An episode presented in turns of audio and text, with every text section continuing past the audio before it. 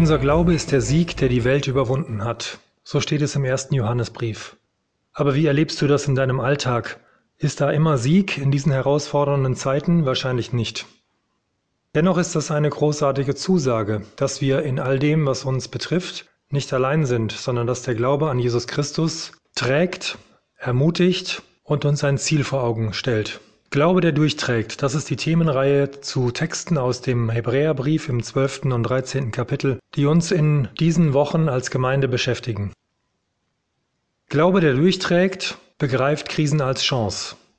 Auf unseren Zeltlagern im Gemeindejugendwerk Nordwestdeutschland hatten wir die Tradition, am letzten Abend die Gelegenheit zu geben, davon zu erzählen, was jede und jeder der Jugendlichen in den zehn Tagen des Zeltlagers als besonders erlebt hat. Über die Jahre ist mir dabei etwas aufgefallen. Natürlich wurde immer das Essen gelobt, das Programm, die Mitarbeitenden, das schöne Wetter und so weiter, aber wirklich berührt haben uns andere Berichte. Ich hatte am Anfang so schlimm mit Heimweh zu kämpfen, aber mit eurer Hilfe habe ich es geschafft, hier zu bleiben. Vielen Dank für eure Unterstützung. Ich konnte in diesen Tagen zum ersten Mal Schweres aus meiner Familie mit einer Mitarbeiterin teilen. Das hat mich entlastet. Das hat mir Mut gemacht, jetzt wieder nach Hause zurückzugehen. Der Sturm hat unser Zelt flachgelegt, alles war nass, aber ihr habt geholfen, sodass wir in der Nacht doch noch gut schlafen konnten. Ich habe meinen Fuß gebrochen. Trotzdem bin ich dankbar, dass ich so gut versorgt wurde und jetzt am Ende wieder hier dabei sein kann. Oder einer berichtet, wir hatten diesen großen Streit, aber dank euch ist es gelungen, gut damit umzugehen. Wirklich berührt haben uns in diesem letzten Abend tatsächlich die schwierigen, die schweren Momente, die mit Gottes Hilfe gemeistert wurden. Das war das, das auch über Wochen und Monate später noch den Jugendlichen im Herz und im Gedächtnis geblieben ist. Und ich habe mich gefragt, kann es sein, dass wir dann am meisten lernen, von Gott am tiefsten berührt werden, auch die Gemeinschaft mit anderen viel intensiver erfahren, wenn wir durch schwere Zeiten gehen? Kann es sein, dass wir vielleicht nicht so sehr für schönes Wetter beten sollten, sondern für die Fähigkeit, auch mit den Stürmen umgehen zu können, weil wir dort die wertvollsten Erfahrungen machen? Wie ist das in deinem Leben? An welche Krisen erinnerst du dich? Und was haben diese Krisen in dir ausgelöst? verändert, in Bewegung gebracht. Kannst du zustimmen, dass in Krisen eine Chance liegt? Krisen durchbrechen den gewohnten Ablauf. Sie konfrontieren uns mit uns selbst. Wir erleben uns selbst in einer Krise auf eine ganz neue Art und Weise. In der Krise beweist sich der Charakter, so hat es Helmut Schmidt einmal treffend ausgedrückt. In der Krise bricht alles weg, was Fassade ist, was äußerliches ist, was mühsam aufrechterhaltenes ist. In einer Krise begegnen wir uns selbst, dem anderen und auch Gott auf eine ganz neue existenzielle Art und Weise. Eine Krise ist ein Moment der Entscheidung. Eine Krise ist ein Moment, der wie eine Weggabelung ist. Ich habe die Möglichkeit, in unterschiedliche Richtungen weiterzugehen. Krisen sind schwer, Krisen sind oft bitter, Krisen bringen uns an unsere Grenzen. Auch diese Zeit, in der wir gerade leben, bringt uns an unsere Grenzen. Und gleichzeitig ist es der Moment, in dem wir lebendig sind, in dem wir intensiv fühlen und spüren, das Schmerzhafte, aber auch das Gute und Wertvolle.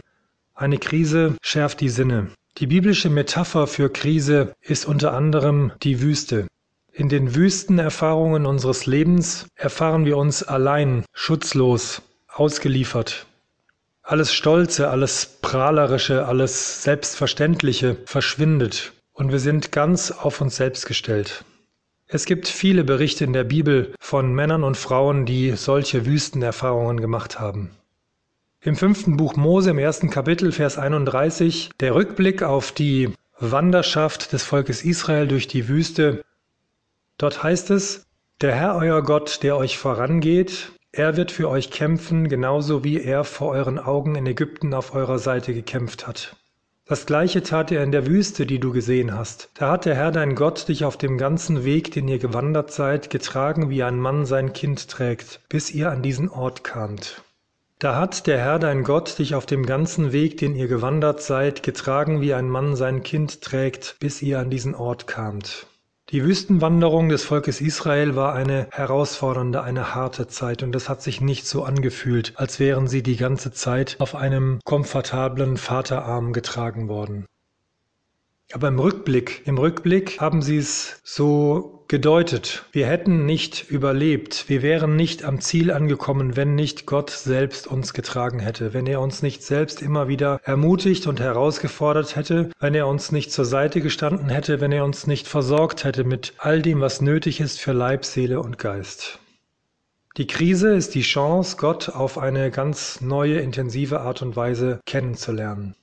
Und in der Wüste, in der Wüste ist Gott nahe. Er scheint fern, aber er ist doch ganz nah. Und ungeahnt, unvermutet, unverhofft trägt er seine Kinder, bis sie ans Ziel kommen. An welchen Stellen in deinem Leben, in welchen Krisen hast du diese Erfahrung gemacht? Erinnere dich, nimm dir vielleicht Zeit, das einmal aufzuschreiben, wertvolle Erfahrungen festzuhalten, die in deinem Leben von besonderer Bedeutung waren.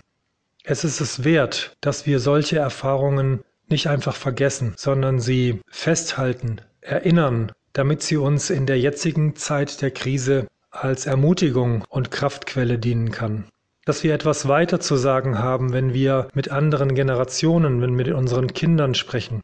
Wir sollen bezeugen, dass Gott ein Gott ist, der sich wie ein Vater über Kinder erbarmt und dabei das Bittere, das Schmerzhafte nicht verschweigen. Das eine ist die Gotteserfahrung, die es festzuhalten gilt, und das andere die persönliche Veränderung, das, was du gelernt hast, was neu geworden ist, an Erkenntnis, an Blick, an Weisheit, an Erfahrung. Wie hat dich die Krise verändert? Was ist neu geworden in deinem Denken, deinem Fühlen, in deinem Handeln?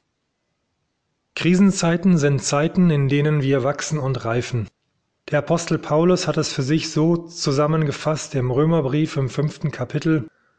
Wir freuen uns auch über die Nöte, die wir jetzt durchmachen, denn wir wissen, dass Not uns lehrt durchzuhalten und wer gelernt hat durchzuhalten, ist bewährt und bewährt zu sein, festigt die Hoffnung. Und in unserer Hoffnung werden wir nicht enttäuscht, denn Gott hat uns seinen Heiligen Geist gegeben und hat unser Herz durch ihn mit der Gewissheit erfüllt, dass er uns liebt. Ich wünsche dir gute Zeiten des Nachdenkens in dieser Woche und dass du manchen Schatz aus deiner eigenen Biografie wieder ganz neu in den Blick nehmen kannst, als Wegzehrung, als Fundament für den weiteren Weg zum Ziel. Glaube, der durchträgt.